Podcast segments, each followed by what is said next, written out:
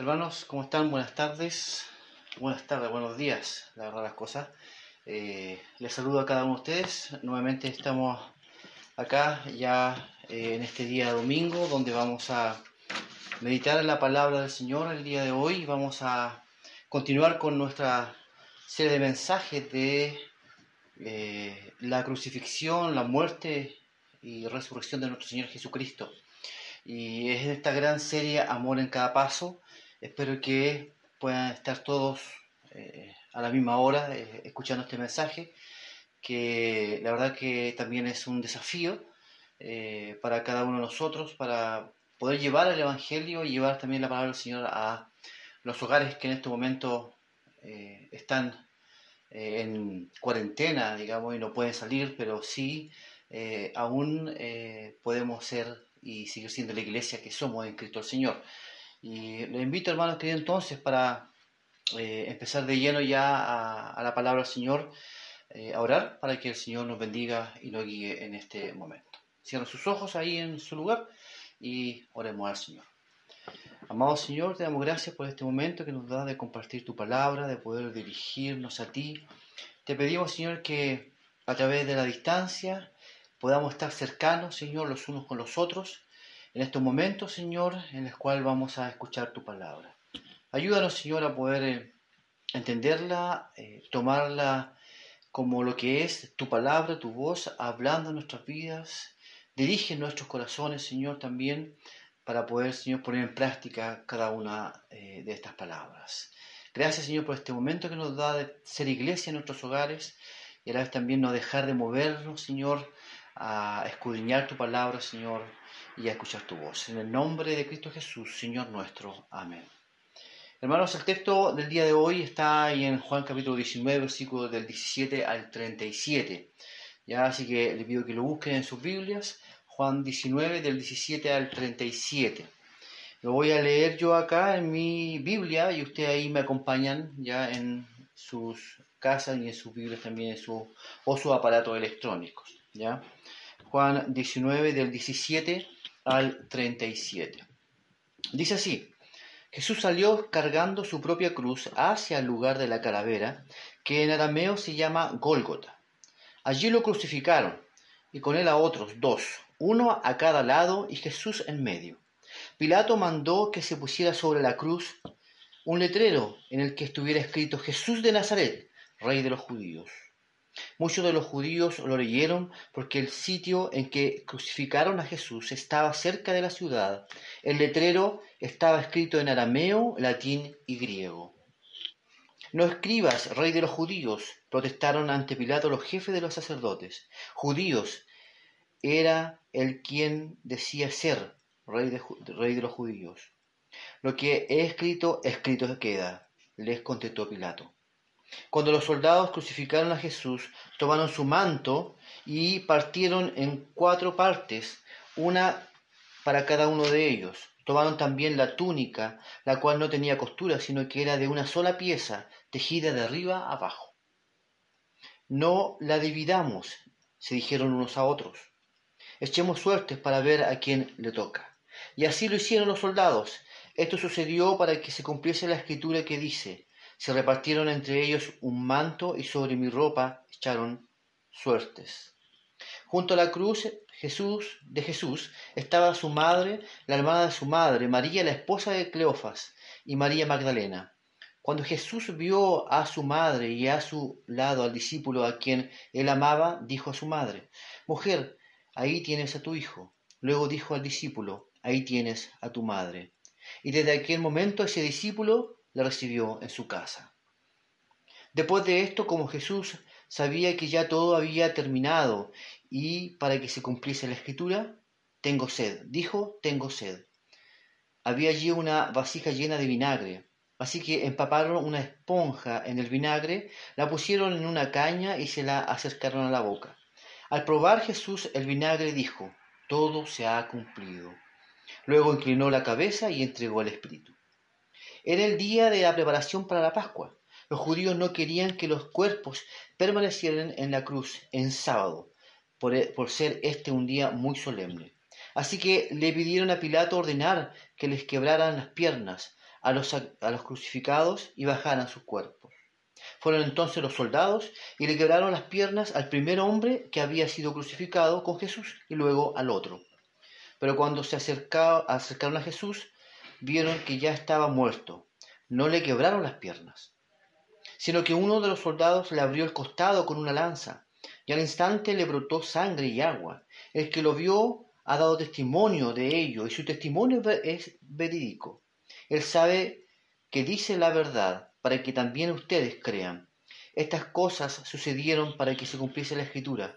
No le quebraron ningún hueso, y como dice otra escritura, mirarán al que han traspasado. Amén. La palabra del Señor, hermano, entonces en estos momentos, claramente nos invita a poder eh, reflexionar el día de hoy con respecto a la crucifixión de nuestro Señor Jesucristo. Después de varios intentos de los judíos, después de buscar eh, medios persuasivos en este diálogo que tuvieron con Pilato en los textos anteriores o en el mensaje anterior del domingo pasado, eh, al final terminaron persuadiendo a Pilato para que crucificara a Jesús.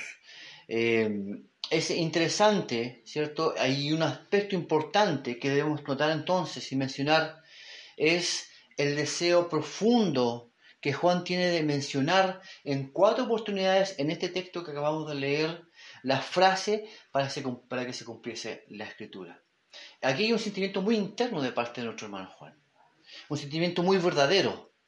¿ah? Eh, muchas veces eh, queremos nosotros justificar o fundamentar una verdad buscando argumentos, testimonios, y en este contexto Juan hace lo mismo. Efectivamente, Él quiere mostrar y hablarle eh, a aquellos que eh, van a escuchar el Evangelio y van a, leer el Evangelio también, eh, que todo lo que aquí estaba ocurriendo tenía que ver con una profecía que venía antes en el Antiguo Testamento, que todo se estaba cumpliendo.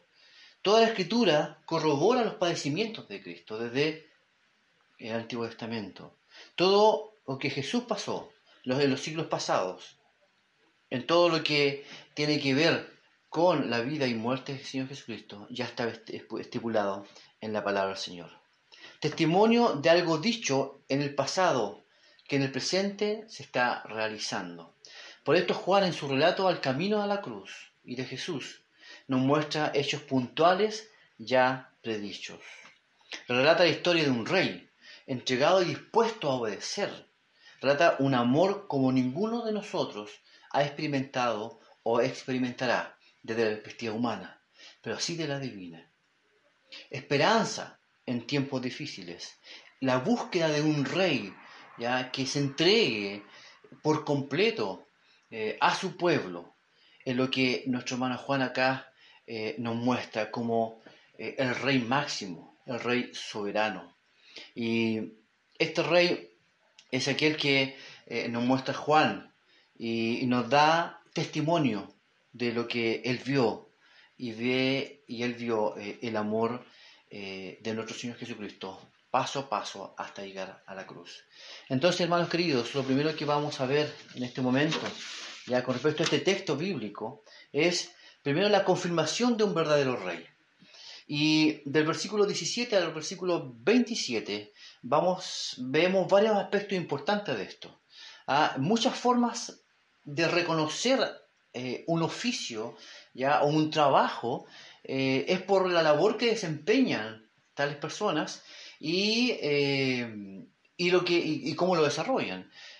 un panadero, al ver a un, un, hombre que trabaja en una panadería, sabe eh, que que es su oficio o que sabe su oficio porque eh, sabe hacer bien la masa, tiene los ingredientes justos, ¿cierto? Un profesor también, en el aula, en la enseñanza, cuando tiene capacidad y vocación ah, y, ha estudiado al respecto, uno se da cuenta que realmente ese es su oficio, ese es su trabajo. Ya un contador también, y en fin, muchos otros trabajos u oficios. De igual manera también podemos eh, conocer a un buen rey, ¿cierto? Por varias características. Un buen rey, que lo que hace? Un buen rey eh, se preocupa por su pueblo, a la vez también eh, se preocupa por el desarrollo, ¿cierto? Y crecimiento de cada uno de los ciudadanos. no es egoísta, siempre está pensando en su pueblo, siempre eh, es un rey o un gobernante que crea vínculos y es cercano a los suyos. Pero a la vez también podemos conocer lo que es realmente un mal rey. Eh, y ese mal rey eh, lo podemos conocer de, por, varias características. una de ellas es porque a lo mejor es déspota, es prepotente, despreocupado, egoísta, eh, muchas veces busca lo suyo, ¿cierto? O a los que le rodean muy cercanos, se despreocupa completamente del pueblo, en lo político y en lo social. Eh, pero a la vez también es lejano el pueblo. Y por una cosa lógica, eh, el no ser preocupado, ¿cierto? Por el pueblo y muchas otras características que acabamos de ver, claramente desligan la relación del pueblo con el rey o el gobernante durante el estudio de Israel también, ¿cierto? Si la, si la conocemos y la hemos leído, jueces, reyes y otros textos bíblicos más, podemos ver también cómo han habido reyes buenos, ¿cierto? Y, reyes malos. Y también en la historia de la humanidad hemos visto también reyes y gobernantes buenos y reyes y gobernantes malos. Pero aquí encontramos una diferencia muy grande entre un rey y un gobernante humano con respecto a un rey verdadero, que es nuestro Señor Jesucristo que no solo es rey de todos aquellos que le reconocen como Señor y Salvador, sino también rey para aquellos que en algún momento determinado podrán reconocerle como Señor y Salvador de sus vidas. Y eso es importante entenderlo. Pero el rey no solo de un lugar geográfico. Eh, hoy día un Dios, un, un rey, un gobernante eh, terrenal tiene limitaciones. Tiene un lugar geográfico donde se puede mover. Eh, pero nuestro Dios y nuestro Señor Jesucristo no tiene limitaciones. Él es el Rey de Reyes y es Rey del universo. No, nada eh, le limita. Todo es de Él. Por lo tanto, el texto nos muestra en muchas ocasiones, ya y en, muchas, eh, en muchos momentos, la naturaleza de este Rey, de todo el universo, como Rey soberano. Y aquí la palabra Rey es importantísima porque Pilatos, en el versículo 19, se lo voy a leer, Dice así, Pilato mandó que se pusiera sobre la cruz un letrero en el que estuviera escrito Jesús de Nazaret, rey de los judíos. Y es interesante, porque dentro de todo este tira y afloje con los judíos, eh, que anteriormente querían crucificarlo y lo lograron, ¿cierto? Llevando eh, a convencer a Pilato desde el punto de vista político también ahí, y trabajando un poco la mente y el corazón de Pilatos. Eh, aún así, eh, siguen ahí eh, tratando de cambiar lo que el mismo Pilato estaba, eh, quería hacer. En un principio se acuerdan que Pilato no quería crucificarle, al final lo hizo o lo llevó a la, cruz. y ahora nuevamente los judíos querían cambiar el letrero o sacarlo de ahí. El texto lo dice ahí, el versículo el versículo 22, dice, dice, no escribas rey de los judíos, 21, no escribas rey de los judíos, protestaron ante Pilato los jefes de los sacerdotes, judíos, era él, quien se decía ser rey de los judíos. Pero Pilato le da un ultimátum y realmente eh, le da la claridad de quién era él, diciéndole, yo lo he escrito y lo que he escrito, escrito está. Podría ser un poco eh, sarcástico a lo mejor Pilato al respecto, eh, tomando eh, lo que el mismo Jesús decía, que era rey de los judíos, o también tomando lo que los judíos también decían, que él mismo se proclamaba. Pero hay una verdad implícita en todo esto. Aunque hay un sarcasmo o no lo haya, era una verdad. Él era el rey, no solo de judíos, sino de todos aquellos que en algún momento determinado habían de creer en él. Y el texto, ahí en el capítulo 17, versículo 20, lo dice así.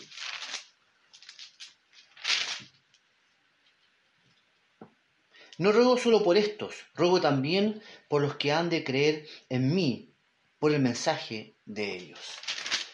Interesantísimo porque nuestro Señor Jesucristo ser el Rey de Reyes, y aunque ahí tenía un letrero para, entre comillas, burla de, de su condición en la cual Él se autoproclamaba, al final era una verdad, una verdad real y verdadera. Él era el Rey de todos aquellos que han de creer en Él como tú y como yo.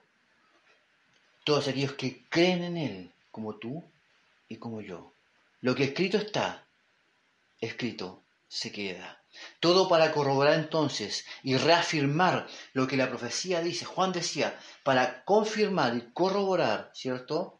Y, que, se cumpliese lo que decía en la escritura. Isaías 7, Isaías 9, Isaías 10.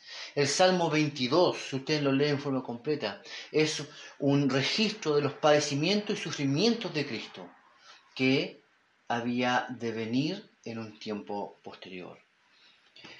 Entonces, hermanos, todo lo acontecido, la suerte sobre sus ropas, los soldados peleándose por una túnica que eh, era valiosa por su tejido, por su hechura, por cómo había sido confeccionada. Por eso no quisieron rasgarla y repartírsela unos con otros, sino que dijeron, no lo hagamos, rifémosla, ¿cierto? Eh, tenemos la suerte. Y el que se la lleva, se la lleva entera. Era muy valiosa. Incluso el rey, aún estando en la cruz, mira hacia abajo y en ese momento de sufrimiento humano, de tristeza humana, de dolor humano, mira a su madre y ve a Juan al lado. Y lo que hace él es preocuparse, proveyendo a su madre de eh, un sustento, un abrigo, eh, una protección a través de Juan. Ahí está tu hijo, ahí está tu madre. Aún en los momentos más complicados, Jesús en ese momento busca eh, bendecir y dar el cuidado y la protección a aquellos que están desvalidos. Hermanos, el Rey Soberano viene a nuestras vidas el día de hoy y nos recuerda que como Rey que se entrega sacrificialmente por sus hijos y que se despoja de su gloria, él también es quien tiene en su mano el curso de la historia, el curso de nuestra historia, el curso de la historia de nuestro país y de todo el mundo. Nada pasa porque pasa. Todo tiene que ver con sus decretos divinos. la humillación del Señor en su crucifixión, hermanos, debe llevarnos a meditar profundamente en cómo estamos en relación al llamado que Él ha hecho a nuestras vidas y meditar si estamos viviendo las vidas que el Rey nos exige y nos demanda.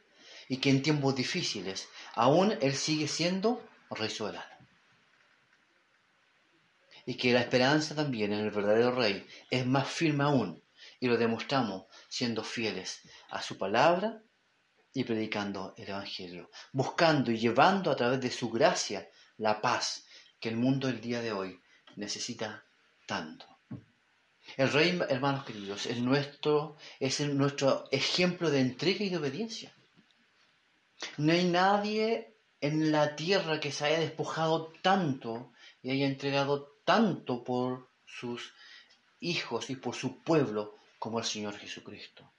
Debemos ser obedientes en ese contexto entonces, así como Él fue obediente a su Padre y obedeció, debemos ser también obedientes en el contexto en el que vivimos, a nuestras autoridades, por ejemplo orar por ellos, porque nos toca a nosotros realmente juzgar y dejar de hacer lo que debemos hacer. Lo que nos toca a nosotros como hijos del Señor es orar y orar. Él es el que juzga las naciones, los gobernantes, los líderes. Usted y yo hemos sido llamados a liberar corazones desesperados, afligidos, tristes, perturbados, a través del Evangelio en tiempos de pandemia.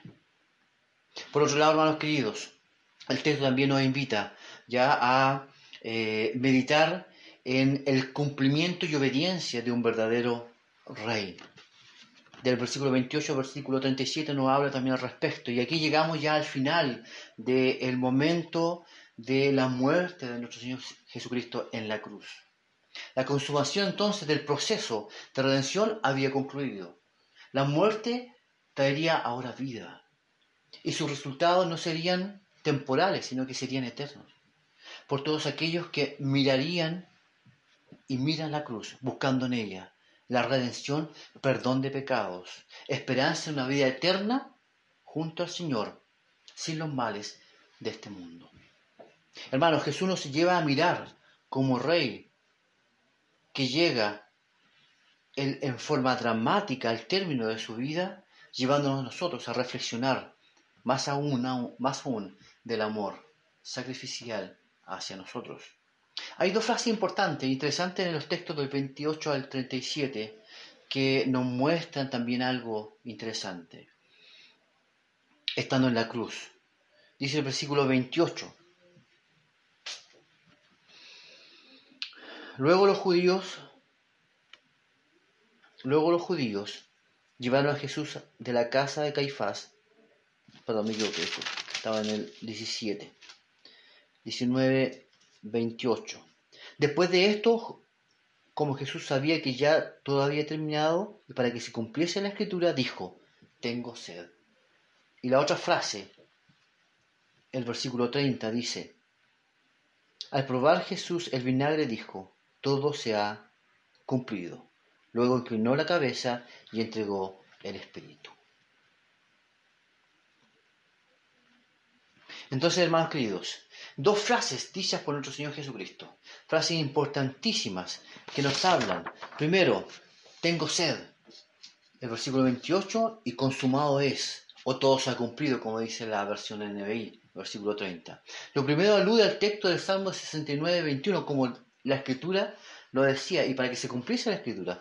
El Salmo 69, 21 eh, nos dice lo siguiente.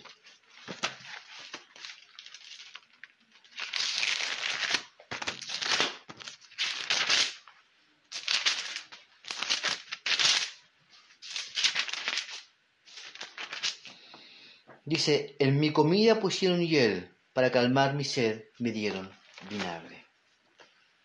Y el texto donde dice consumado es, alude también a algo importantísimo. Él no pronunció esa palabra consumado es o terminado es como si fuera un suspiro de un moribundo. No eran las palabras de una víctima, eran las palabras de un vencedor. Ya había logrado su cometido. Es más, él mismo dice, entregó su espíritu, o sea, voluntariamente entregó su vida y dio su último aliento en la cruz. Fue una entrega, hermano, voluntaria por los suyos. Logró, ¿qué cosa? Con esto la reconciliación con el Padre. Dios estaba satisfecho ahora con el sacrificio de su Hijo en la cruz por los pecados del pueblo. Cuando murió, los soldados no tuvieron más que hacer para estar seguros. Habitualmente lo que se hace o lo que hacían en aquel tiempo para que eh, para apurar eh, la muerte de aquellos que habían eh, sido crucificados era romperle las piernas. es un acto muy barbárico eso, porque desde la perspectiva médica, el hecho de que hayan estado crucificados y, que sus piernas aún todavía mantenían y ayudaban a mantener el peso del cuerpo, cuando eran eh, quebradas sus piernas, ya esa, esa, ese sostén de su cuerpo, del torso hacia arriba, eh, ya no podía ser. Por lo tanto, el peso del cuerpo y de los brazos hacía que se comprimía el pecho, el tórax, y llevaba a la muerte rápida, quizás con algún infarto, un paro respiratorio. Era habitual en aquellos tiempos y Jesús, a Jesús no le ocurrió eso. Jesús no tuvieron que romper las piernas. Los que estaban alrededor de él sí, pero a Jesús no, ya que había entregado ya su espíritu antes voluntariamente. Su muerte anticipaba al evento claramente y confirmaba nuevamente la escritura. Hay que notar entonces, hermanos, el aspecto ceremonioso estricto en este contexto de los judíos. Era la preparación de la Pascua cuando estaba ocurriendo esto. Cristo estaba en la cruz, ya había dado su espíritu, había muerto y la ley ceremonial era muy estricta para los judíos. Eh, era víspera de la Pascua, siete días en los cuales iban a estar celebrando la Pascua. Por lo tanto, el primer día que era, iba a ser el día sábado, eh, era un día santo y nada podía contaminar. Eh, y en ese contexto, esas estipulaciones sobre personas muertas en un madero está claramente en la ley, ahí en Deuteronomio 21, 22 y 23. Lo voy a leer para que tengamos claridad al respecto. Dice, si alguien por ser culpable de un delito es condenado a la horca, no dejarás el cuerpo colgado del árbol durante la noche, sino que lo sepultarás ese mismo día, porque cualquiera que es colgado de un árbol está bajo maldición de Dios. No contaminarás la tierra que el Señor tu Dios te da como herencia. Cualquiera que era colgado en un madero, sea un árbol o sea una cruz de madera, eh, debía ser sacado porque el día que era el día de la Pascua, que era día santo, no podía ser contaminado. No era malo, claramente, el ritual, porque era su ritual. Pero ellos daban mucho énfasis y había una insensibilidad ante la muerte eh, de Jesús y de los que estaban alrededor, especialmente de Jesús, porque ellos le conocían y sabían lo que él había hecho eh, en su trayecto ahí o en su vida en, Palestina o en la encarnación eh, en la tierra. Él lo conocían y, a ellos no les importaba. Es importante la ceremonia, pero en este contexto era importante lo que Cristo estaba haciendo en la cruz por nosotros y por aquellos que han de creer. En esta base del testimonio vemos también que todo lo que allí había acontecido, todo lo que aquí había ocurrido, tenía una profunda validez también, que, tiene que, que tenía que ver con el testimonio. Eh, muchos estaban viendo lo que estaba ocurriendo. Los soldados, para corroborar que estaban muertos, no le quedaron las piernas, sino que enterraron una lanza en su costado, donde dice el texto que salió agua y sangre. Y en ese contexto entonces también habían testigos. Y uno de los testigos era Juan. El texto por eso así lo dice, que él estaba presente en ese momento, que él da testimonio de todo lo que vio. Vio a Jesús en la cruz, vio a su Señor y Rey como le abrieron el costado en vez de romperle las piernas, como estaba escrito. Y por medio de ese testimonio, hablemos nosotros hoy del Evangelio. ¿Cuántos de nosotros podemos dar testimonio de lo que Cristo ha hecho en nuestra vida? ¿Cuántos de nosotros podemos mirar la cruz y decir, tengo confianza y esperanza en el Señor Jesucristo? Hoy el mundo, hermanos queridos, tiene sed. Tal como nuestro Señor Jesucristo tenía sed ahí en el madero. El mundo hoy día tiene sed. Hay corazones secos y sin fuerzas para proseguir y para transformar sus vidas. Tengo sed, dijo el rey. Hoy todos tenemos sed del Señor, usted y yo. Más aún aquellos que no tienen en su corazón y no lo han reconocido como Señor y Salvador. El único, el único que puede saciar nuestros corazones el único que puede darnos la tranquilidad y que podemos también, y nos ofrece y nos invita a beber de Él, a beber de su agua de vida eterna. Apocalipsis 22, 17 dice al respecto, dice, el Espíritu y la novia dicen, ven, y el que escucha diga, ven, el que tenga sed venga, y el que quiera tome gratuitamente del agua de la vida. Debemos beber entonces, hermano, de la gracia del Señor para saciar nuestra ansiedad, desesperación y ser llenos de esperanza y testimonio. Hemos sido llamados, hermano, a dar testimonio a hermanos, que Cristo murió por cada uno de nosotros. Hemos sido llamados para confirmar y dar testimonio a aquellos que no creen en Cristo y que hoy están viviendo y están sufriendo. Que la esperanza y la paz verdadera no está en una vacuna, ni en científicos, está en Cristo. Nuestra confianza está en el Señor, que Él obrará y que Él ocupará como instrumento a hombres en esta época, científicos, hombres capacitados, en los cuales Dios los usará para encontrar una solución a todo lo que esto ocurre. Todo esto, hermanos, está en sus manos y es su perfecta voluntad. El texto de Daniel 2.21 dice al respecto, con respecto a que Dios es soberano y rey de todo y gobierna todo y reparte como Él quiere. Dice Daniel 2.21, Él cambia los tiempos y las épocas, pone y depone reyes, a los sabios da sabiduría y a los inteligentes discernimiento. Interesante el texto bíblico. Muy interesante. Pero nosotros, así como el texto, Dios es soberano para todo, para poner y sacar, y para dar inteligencia a quienes Él quiera dar inteligencia. Todos aquellos el día de hoy que están trabajando por encontrar una solución para todo lo que está ocurriendo, depende de ellos y del Señor. Porque Dios los usa como instrumentos. Pero usted y yo tenemos otra misión. Otra misión. Y esa misión es que debemos curar el corazón por medio de la luz que es el Evangelio de Cristo. Desde lo espiritual, porque eso es permanente, es eterno, no es circunstancial y temporal. La vacuna puede servir, la solución puede servir, pero puede ser temporal. Quizás más adelante vamos a tener que tener otras vacunas, eh, otras formas de poder eh, solucionar los problemas de enfermedades y así sucesivamente. Pero lo único que no va a cambiar nunca, lo único que va a ser eterno, permanente, incorruptible, es nuestra vida en Cristo y la esperanza y la confianza que tenemos en Él. Lo de afuera se desgasta, lo externo se corrompe y se deteriora, hermanos.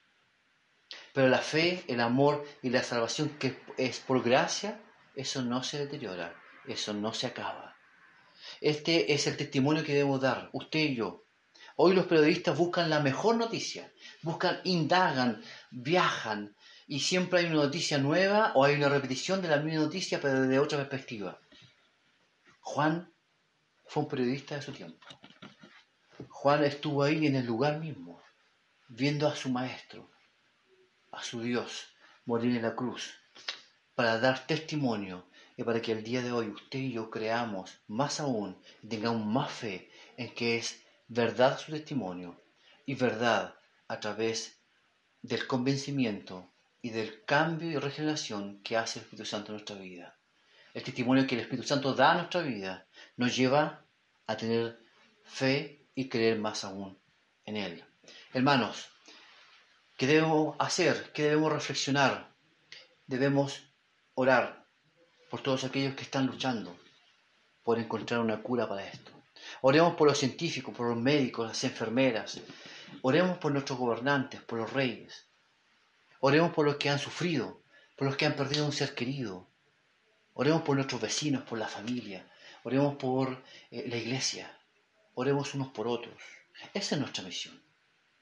Y junto con ella, junto con la oración, es llevar también la paz que solamente Cristo la puede dar. Si el mismo Señor se entregó voluntariamente para hacer la voluntad de su Padre, nosotros también debemos hacer en dependencia la voluntad del Señor. El pedir que se haga su voluntad, mientras también nosotros inclinamos nuestras cabezas por auxilio y paz. Que el Señor nos bendiga, que el Señor les bendiga a cada uno de ustedes y que podamos reflexionar acerca de la muerte y resurrección de nuestro Rey, Señor y Salvador, que reina hoy y para siempre. Oremos a Dios. Gracias, Señor, por tu palabra. Gracias por lo que nos has dado. Te pedimos, Señor, que nos guíes, que nos ayudes a poder entender el mensaje de la cruz. Que podamos ver, Señor, en todo esto al Rey verdadero, al Rey que vino a salvar nuestras vidas, al que se entregó voluntariamente, al que se sacrificó en vez de nosotros. Te damos gracias, oh Dios, por tu Hijo. Te damos gracias, Señor, por tu Espíritu Santo que ministra nuestras vidas el día de hoy y nos lleva a tu presencia. Ayúdanos, Señor, a ser humildes, a depender de ti, a confiar en ti, pero principalmente a dar testimonio de quién es tú, un Dios verdadero que ha cambiado nuestras vidas y que las transforma día a día con tu gracia, para también, Señor, a través de ese testimonio, mostrar, Señor, a nuestros vecinos y a aquellos que están, eh, están solos y tristes y complicados por todo lo que sucede, que ellos también puedan encontrar al Rey de Reyes y que gobierne sus vidas por siempre. En el nombre de Cristo Jesús te damos gracias. Amén.